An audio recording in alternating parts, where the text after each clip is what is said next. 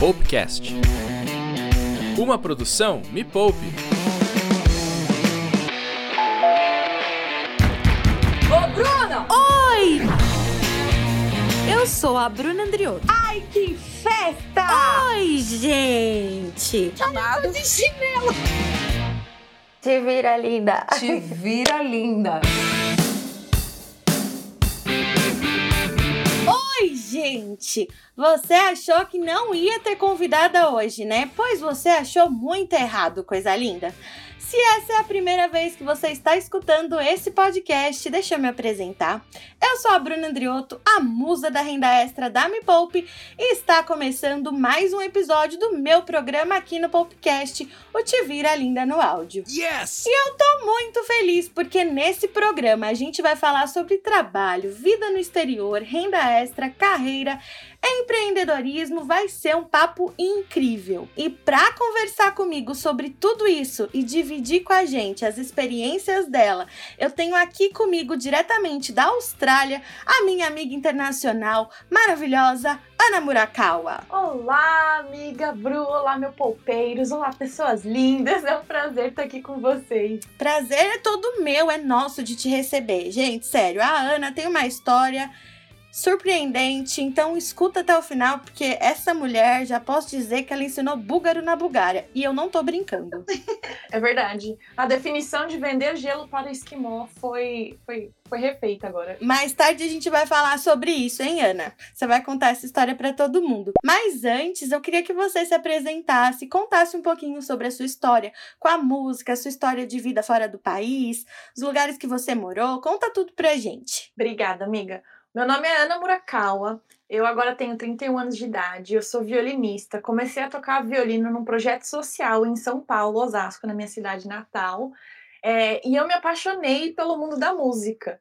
E desde cedo eu percebi que para eu conseguir me tornar uma violinista profissional, eu ia ter que conseguir é, me bancar e pagar um violino, pagar aulas, todas essas coisas. Então, essa parte da renda extra veio comigo desde, desde lá atrás.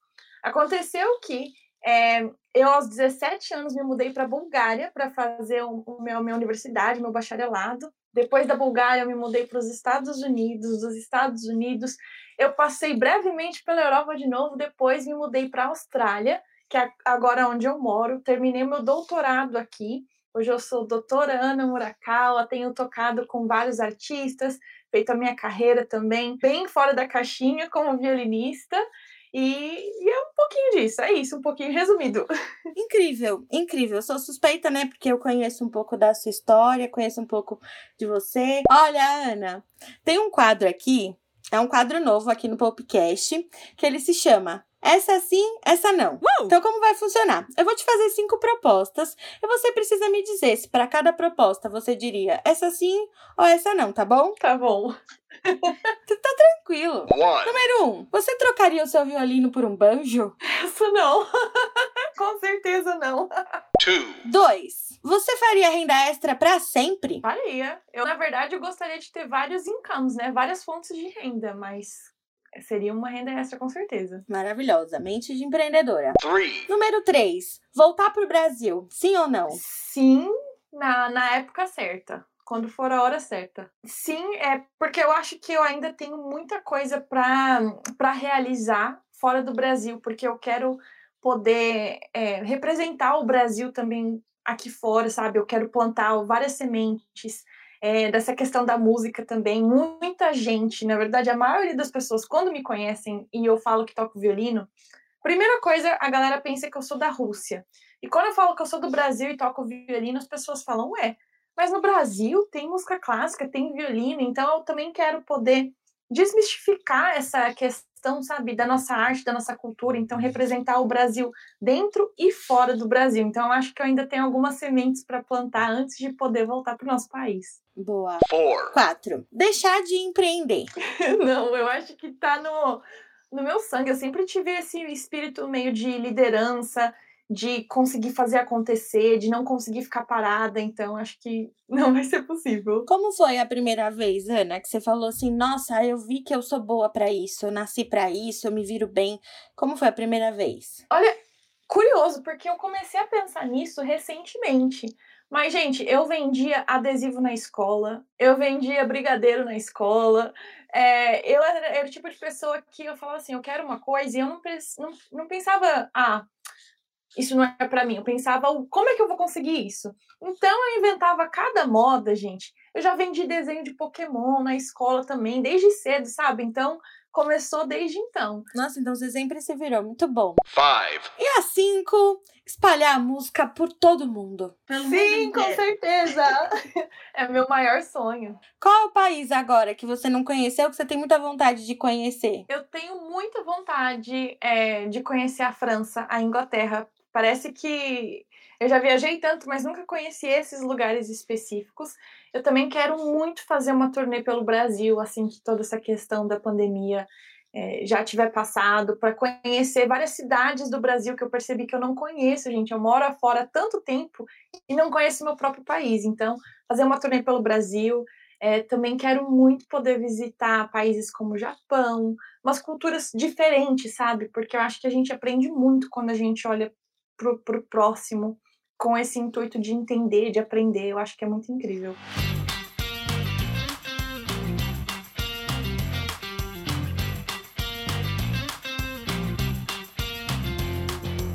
E agora, Aninha, conta um pouco como foi esse boom nas redes sociais, para quem não conhece a sua história, porque eu te conheci através desse boom, né? Nessa época. A gente se aproximou nessa época. Gente, essa é uma história muito Black Mirror, tipo, muito surreal. É, eu, eu saí do Brasil, né, aos 17 anos. Eu passei por muitos lugares, toquei com muitas pessoas importantes. É, já toquei pro Papa, toquei com o Eminem, toquei com artistas brasileiros, já fiz muitos shows. E aí eu apliquei, terminei o doutorado e a minha, carreira estava indo muito bem aqui na Austrália, queria continuar morando aqui na Austrália. Eu, e eu me consultei com vários advogados e todos eles falaram que eu podia aplicar para um visto que se chama visto de talento distinto porque eu tinha todos os requisitos.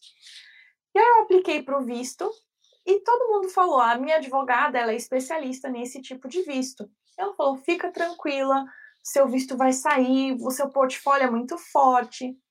E eu fiquei tranquila. Só que aí começou a passar muito tempo e o visto não saía. E o visto não saía. Aí eu comecei a ficar preocupada. E aí tava um dia eu tava dando aula aqui em casa e entre um aluno e outro, eu tinha ali 10 minutinhos, 15 minutinhos de intervalo, recebo um e-mail da imigração. E eu falei, nossa, graças a Deus, meu visto saiu. Eu abro o e-mail e estava escrito que o meu visto tinha sido negado e falava algo do gênero que o visto tinha sido negado porque é, a minha carreira não era condizente com o esperado de um artista internacional. Basicamente, eles falavam que era é, eu não tinha os números esperados de um artista internacional. Foi uma história completamente maluca.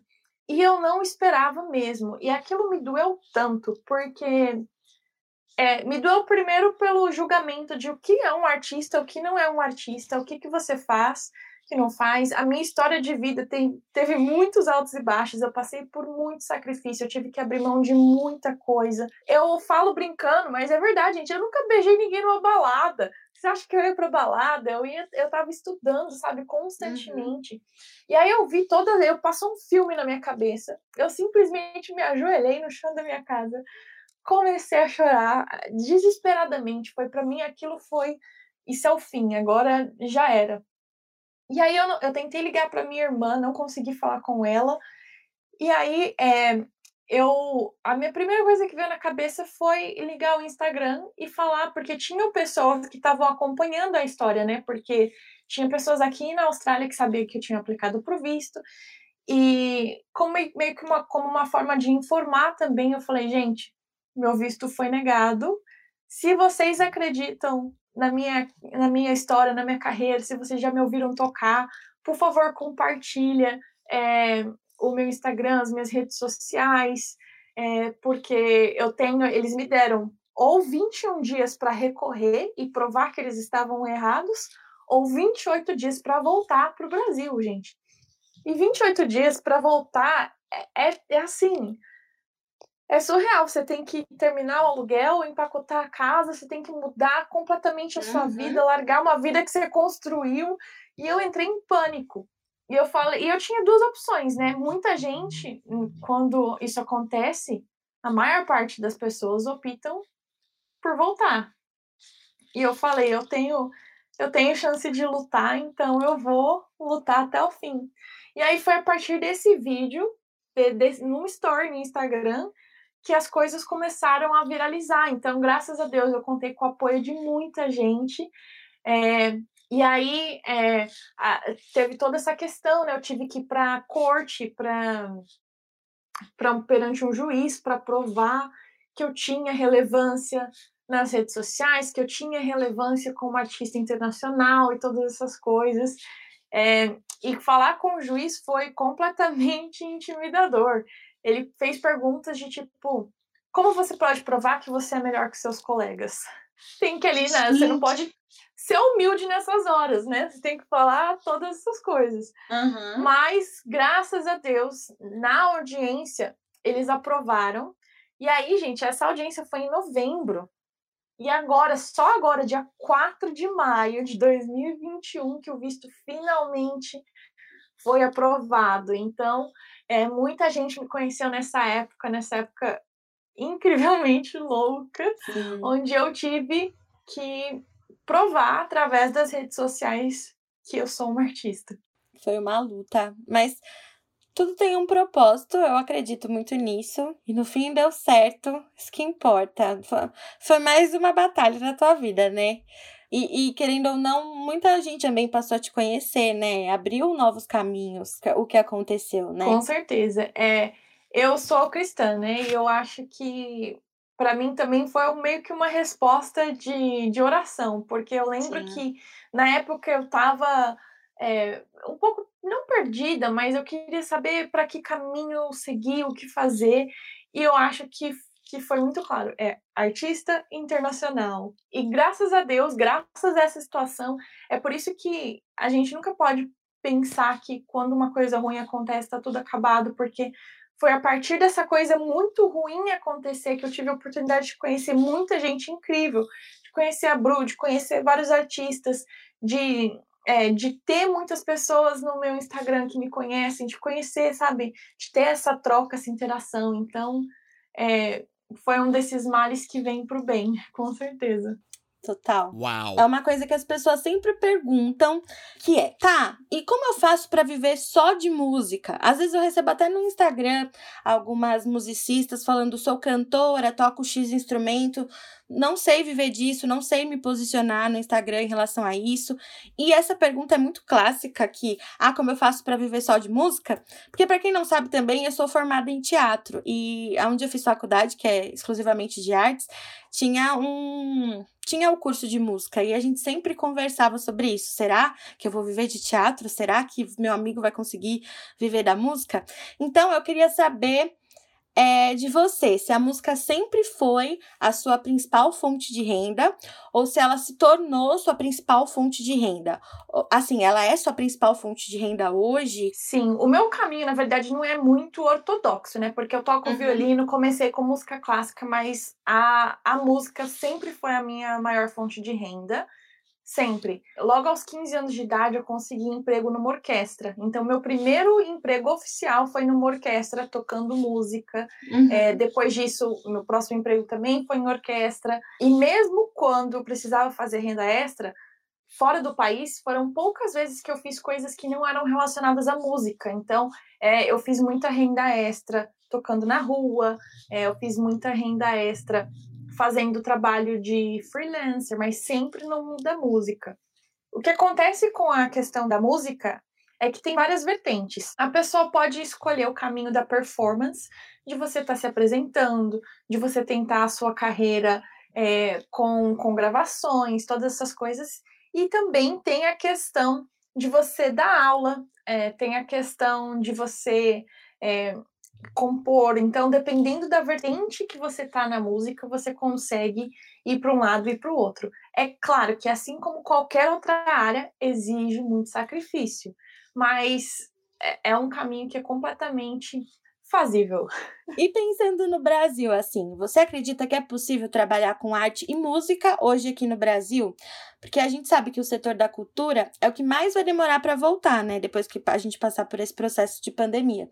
Então, que dicas você daria para quem está ouvindo a gente para conseguir ganhar dinheiro com música agora, né? Ou seja, né, sem tá acontecendo shows e as apresentações, enfim. Sim, infelizmente, é, no Brasil agora com toda essa questão da pandemia, as, as artes foram um pouco, um pouco talvez é um eufemismo, mas foram negligenciadas. Uhum. É, e, e eu vi vários casos de colegas que me surpreenderam da, da criatividade das pessoas nessa época. Por exemplo, uma fonte de renda extra que eu achei muito legal é fazer vídeos e mensagens para as pessoas. Então, alguém fala: Nossa, a minha namorada ela ama música X. E aí a pessoa contrata um músico para cantar ou para tocar, especialmente para aquela pessoa, para mandar uma mensagem, fazer algo especial, já que as pessoas não estão podendo sair de casa. Então, essa Nossa, é uma opção. A questão bom. também das aulas online, elas aumentaram muito é, de cursos, da, das pessoas aproveitarem todo esse conhecimento que elas têm também de fazer shows virtuais cobrando ingresso, sabe? Olha, eu vou fazer um show, é, sei lá, 20 reais para você assistir. Então, junta, junta todos os amigos, participa do show. E é claro, né? Fora da pandemia, é, no mundo da música clássica, eu tenho que falar que o Brasil tem muita coisa que é muito, muito incrível. Os projetos sociais que a gente tem no Brasil são muito incríveis. Quando eu falo para as pessoas que eu tinha emprego em uma orquestra aqui, quando eu falo internacionalmente, que eu tinha emprego com, aos 15 anos de idade, a galera fala: nossa, eles pagavam para você e eu recebia uma bolsa. É claro que o valor não era exorbitante, acho que na época eram 500 reais, mas é o que eu precisava para começar a, a me realizar, para conseguir pagar meu transporte, para conseguir pagar as minhas aulas. Então, o Brasil tem muitas coisas que são muito incríveis é, quando as coisas estão funcionando, claro. Aninha, só para recapitular, então, é, tem a opção para quem toca algum instrumento, canta, enfim, trabalha com música, de agendar vídeos, né, para as outras pessoas, como uma serenata virtual, posso dizer assim? Exato, serenata Com uma música, virtual. uma mensagem e vender esse serviço. Você também falou que as aulas, né, de música, de instrumentos cresceram muito nessa pandemia, as aulas virtuais e os shows online, né, que também é uma opção. Ah, como a pessoa faz? Ela junta um grupo, cobra ingresso e faz o show dela. É assim. Exato. Tipo numa é, live mesmo. Depende do nível da pessoa, né? Eu já vi shows é, que era um negócio extremamente elaborado, mas você vende, você compra o ingresso, a pessoa manda o link na hora que é o show. E também vi coisas super simples, é, das pessoas falarem, olha, eu vou fazer no, no Zoom, você entra no link na hora certa, então é, tem, você não precisa pensar, nossa, eu preciso de vários equipamentos, eu preciso fazer que nem as lives dos sertanejos. Começa como, com, com o que você tem. Começa onde você tá com o que você tem. Bom, o importante é fazer, né? Porque às vezes a gente procrastina por medo de não achar que é bom o suficiente e tudo mais, com né? Com certeza, com certeza. Sim, sim.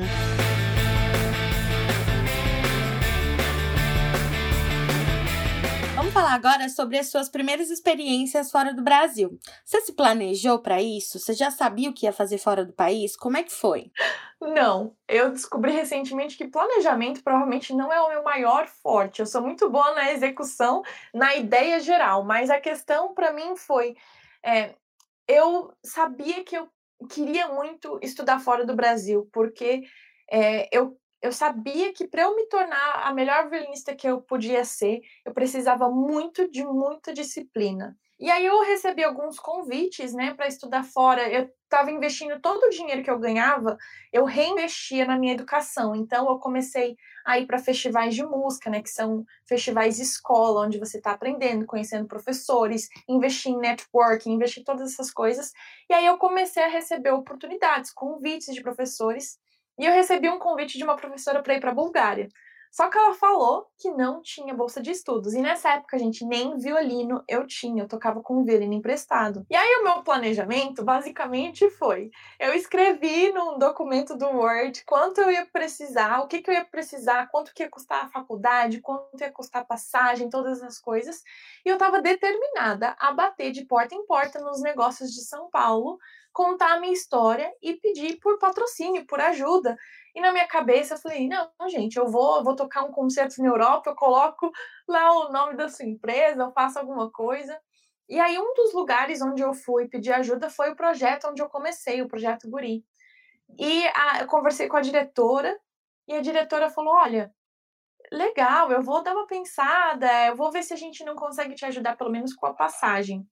E aí passou um tempo, eles me chamaram de volta. Foi uma reunião daqueles tipos de filme, sabe? Aquela mesa grande que tem um monte de gente, você não sabe uhum. o que está acontecendo.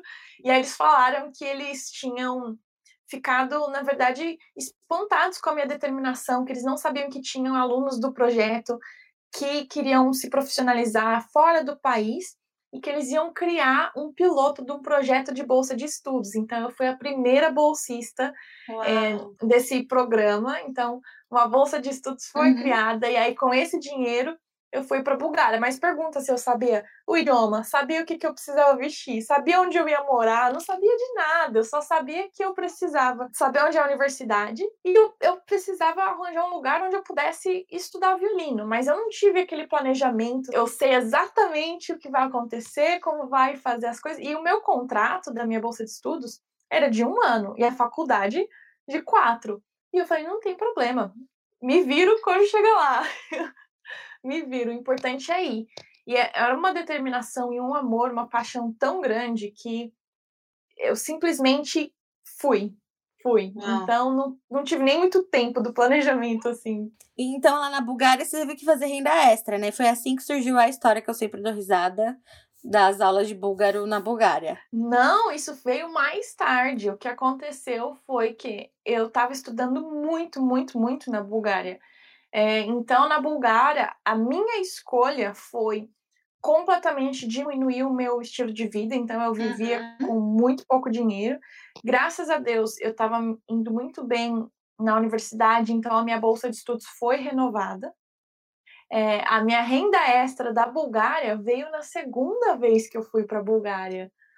Então, hum, entendi. Depois dos Estados Unidos. É, porque nos Estados Unidos você fez cliente oculto. Verdade. Eu não sei nem se eu chamo de renda extra. Eu acho que eu tenho vários, é, várias fontes de renda hoje em uhum. dia, né? Então, com a questão das performances, eu tô tocando shows como freelancer. É, então, hoje, por exemplo, eu acabei de buscar um, um, show numa outra cidade. Hoje eu toquei num, num outro lugar também. Das redes sociais, da, da gente estar tá ali, né? Aquela nossa exposição, é, das gravações, é, de dar aula, então eu também dou, dou aula. Eu também tenho uma academia online, né? Onde eu ensino para as pessoas essa questão da gente deixar de procrastinar, da gente conseguir ter foco. É, para quem não sabe, eu tenho um PhD, eu tenho um doutorado e o meu doutorado fala sobre aprender como aprender. E eu acho que é um tópico extremamente relevante. Então, é, depois de eu pensar muito, eu decidi compartilhar essa, esse conhecimento com as pessoas também. Compartilho de forma gratuita, mas tem um curso também. É, e hoje em dia eu acho que essas são as principais fontes de renda, mas eu já já fiz várias outras coisas também. O que você já fez antes, Ana? Você lembra assim para contar pra gente? Olha, nos Estados Unidos eu fiz cliente oculto. Quando eu morava na Bulgária, quando eu me mudei para a Bulgária pela segunda vez, foi um, um período de tempo curto, uhum. mas eu precisava juntar dinheiro para conseguir vir para a Austrália. E eu fiz, eu trabalhei no, numa agência que fazia uh, o suporte técnico para um jogo de, de celular. Porque eu falava vários idiomas e eu precisava do suporte em búlgaro, em inglês e português. Uhum. E aí uhum. eu fui fazer o suporte de um jogo, gente. Eu e aí, amiga, quando eu fiz esse suporte, eu acho que eu não aguentei ficar lá dois meses. Eu falei assim, sabe? Não, não era difícil para mim, eu ficava entediada. Eu, hum. eu tô fazendo esse jogo. E aí eu larguei esse emprego, essa renda essa, pra ir tocar violino na rua de novo. Come on! Falei, não, eu prefiro muito mais tocar violino na rua, porque é o, é o que eu faço com mais amor, sabe? Então, eu lembro que teve uma época também que eu tava é, vendo como lançar livros, e-books, essas coisas. Sempre, é, sabe, aquela aquela luzinha do empreendedorismo, tipo, para onde que eu vou? O que eu quero fazer? Eu sei que eu quero fazer alguma coisa. Uhum. Não sabia direito o que fazer, mas estava sempre ali, presente. Toda vez que eu começo a te ouvir, eu fico. Ai, amiga. Eu amo essa história, sério. Nossa, tudo isso. Parece dá, dá um filme, sabe aqueles filmes super de motivação das pessoas que vencem na vida? É uma coisa louca. Eu tava falando com uma amiga ontem que parece que eu vivi várias vidas em uma, porque cada país parece que é um capítulo, mas é uma coisa tão tão louca. E é incrível, é uma inspiração para mim, acho que para quem tá ouvindo também. Não é à toa que você fez tanto sucesso, que a sua história deu esse boom como deu. E Aninha, é, bom, eu já entendi que você fez várias coisas para ganhar mais dinheiro e hoje em dia você consolidou mesmo, você não faz renda extra, você tem várias fontes de renda. Então, como foi essa virada assim de você falar, não, eu tenho os meus empreendimentos, como tudo isso começou? Para mim tudo começou da dificuldade, na verdade. É, quando eu me mudei para Sydney, como eu falei, eu estava tocando na rua e eu percebi que isso não ia ser sustentável por, por muito tempo, por vários motivos. Um deles era a segurança de estar tocando na rua, tocar no inverno também era muito difícil, muito desafiador. E aí eu comecei a dar aulas e na, na Universidade de Sydney percebi que dar aula particular poderia ser muito mais rentável, poderia abrir meu próprio negócio fazendo isso. Então começou um, um desses lados foi esse. E aí depois Legal. eu comecei a tocar em eventos, é, tocar em casamentos, fazer shows, todas essas coisas. E eu vi que haviam algumas é, coisas nas indústrias, na indústria daqui que não eram muito legais, nas agências. E eu pensei, poxa, eu não posso mudar as pessoas, mas eu posso criar a minha própria agência. Então, eu criei minha agência de música aqui em Sydney. Uau. Eu tenho uma agência chamada Bravo Music Events, né? Bravo Eventos Musicais. É, fiz isso também. E aí, com, quando veio a pandemia, eu também pensei, poxa, eu preciso conseguir colocar meu trabalho online. Então, eu comecei a, a gravar mais eu comecei a oferecer aulas online. E aí, depois que eu terminei o meu doutorado, eu pensei também como é que eu posso é, compartilhar o conhecimento que eu tenho. E eu comecei a compartilhar, fazer muita coisa gratuita, fazer live no YouTube. E muita gente começou a me pedir por curso, se eu não dava mentoria, fazer uma coisa mais aprofundada mesmo. E aí eu lancei a, o Academy, né, que é a nossa academia onde a gente fala disso, onde a gente tem cursos. Então, tudo veio da, da, da necessidade de solucionar um problema. E eu acho que quando a gente começa assim, a renda vem.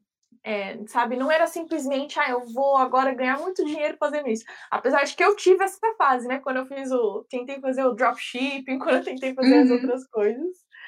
Mas foi a necessidade de, de fazer isso.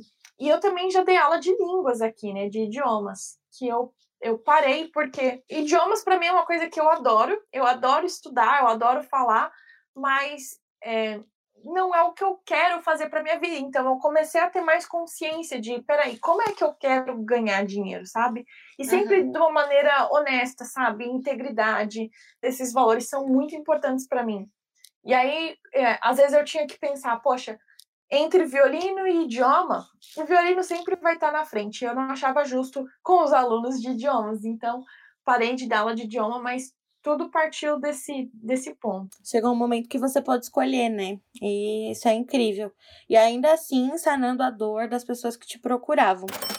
E Aninha, eu acho incrível, já falei milhões de vezes, que você aprendeu novos idiomas muito rápido, você aprendeu a tocar seu instrumento e o seu doutorado foi sobre aprender como aprender. Então, dicas práticas para gente que quer ganhar mais dinheiro, mas que precisa, que está buscando conhecimento para aprender mais, para transformar em fonte de renda. Que, que você pode dar, assim? Tenho várias dicas, mas eu vou começar pelas que abrangem a maior parte de pessoas e depois a gente vai afunilando se vocês quiserem, que tem Bora. muito assunto. Uma das principais coisas hoje em dia que afeta o aprendizado é a concentração. É, a gente também entender como o nosso cérebro funciona, como a nossa psicologia funciona. É, se eu falar para você que existe uma forma de você parar de procrastinar 100%, é, não é verdade, mas você pode controlar, você pode entender como você funciona. Então, a primeira coisa que eu ia sugerir, se você quer aprender melhor, tenta observar quanto tempo você está gastando em cada coisa. Infelizmente, talvez você já tenha ouvido falar isso várias vezes, mas ficar nas redes sociais faz muito mal para o seu cérebro. É, não ajuda nada nessa questão da memória, de você conseguir aprender porque você vê uma coisa e o seu cérebro já quer ver outra coisa, então nada fica ali muito retido. Então isso atrapalha na questão de aprender qualquer coisa. Também entender coisas como a lei de Parkinson. Parkinson escreveu num caderno de economia em 1955 que o trabalho se expande de modo a preencher o tempo que você dá para uma tarefa. Então, vamos supor que você quer aprender inglês. E se você fala para você que você tem a vida toda para aprender inglês, provavelmente você vai levar a vida toda para aprender inglês. Mas se você coloca um, uma, uma meta, um foco, você fala, olha, eu quero aprender em três meses, você coloca algo que seja estimulante para você. Por que, que você quer aprender? Qual, como você vai conseguir mensurar isso? Olha, eu quero aprender e eu vou ligar para um amigo que fala inglês e é assim que eu vou conseguir medir. Se você se dá, você vai estar muito mais suscetível a aprender naquele determinado período de, de tempo do que se você estivesse aprendendo pensando que você tem a vida toda para aprender. É, tem a questão também da concentração. É, existe um negócio chamado estado de fluxo. Quando a gente entra nesse estado de fluxo, a gente consegue aprender melhor também. E a gente precisa o quê para entrar num estado de fluxo? A gente precisa, é quase como uma meditação, onde a gente está é, imerso naquilo que a gente está fazendo. Então, se livrar das distrações, você precisa ter prazer, você precisa aproveitar aquilo que você está fazendo. Então, quando eu estou estudando violino, por exemplo, eu tô ali submersa, é como se fosse uma meditação para mim, porque é uma coisa que eu amo fazer e eu sei que eu tô aprendendo. Quando eu tô estudando idiomas, é a mesma coisa. É, e a questão de idiomas, por exemplo, é um exemplo que muita gente passa por isso, que quer aprender um idioma novo, quer aprender inglês, espanhol. É a questão também da gente estar tá mais exposto ao idioma. E existe uma coisa chamada a curva do aprendizado e a curva do esquecimento.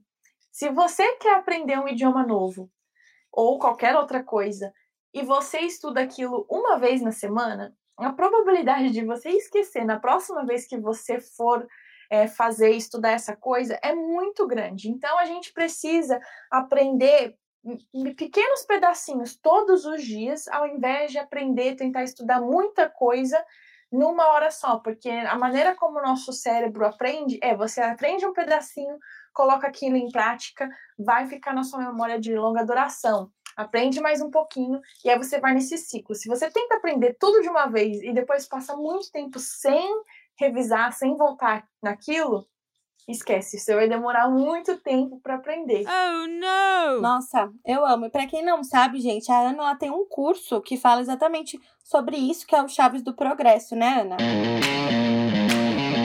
Aninha, é isso. Eu quero te agradecer muito pela sua presença, por ter topado. Te receber hoje. Vai ser sempre um prazer te receber quando você quiser voltar aqui para conversar mais com a gente. Tenho certeza que quem tá ouvindo também amou que as pessoas podem te encontrar para saber mais de você. Eu que agradeço. É um prazer enorme estar aqui. Gente, eu segui a Bruna antes de toda a história. Eu já era fanzaça dela, fanzaça do Me Poupe. E se vocês quiserem se conectar comigo, aprender mais comigo, ouvir um pouco da minha música, o meu Instagram é Ana com dois N's, Murakawa, M-U-R-A-K-A-W-A, ponto, violino, mas sem o O no final, então fica violino. E eu tenho outro canal também, que é onde eu ensino mais, que é o arroba anamurakawa.academy, que é A-C-A-D-E-M-Y. Gente, então depois procura a Ana. Aqui na descrição do, do podcast vai estar tá a rede social dela bonitinho para você ver como escreve caso você esqueça. E para me encontrar também no Instagram é o arroba bruandrioto. Eu sempre dou várias dicas de renda extra. E você pode seguir a Me Poupe no arroba Me Poupe na web para você não perder nenhuma novidade. E se você gostou desse episódio, já compartilha com todo mundo. É só clicar na opção de compartilhar aí no seu aplicativo de áudio favorito e mandar para todo mundo que precisa fazer muita renda extra e se motivar, se inspirar com a entrevista de hoje. Ana, muito obrigada de novo, viu? Foi um prazer real. Um beijo para você, um beijo, gente. E até o próximo Te Vira Linda no Áudio.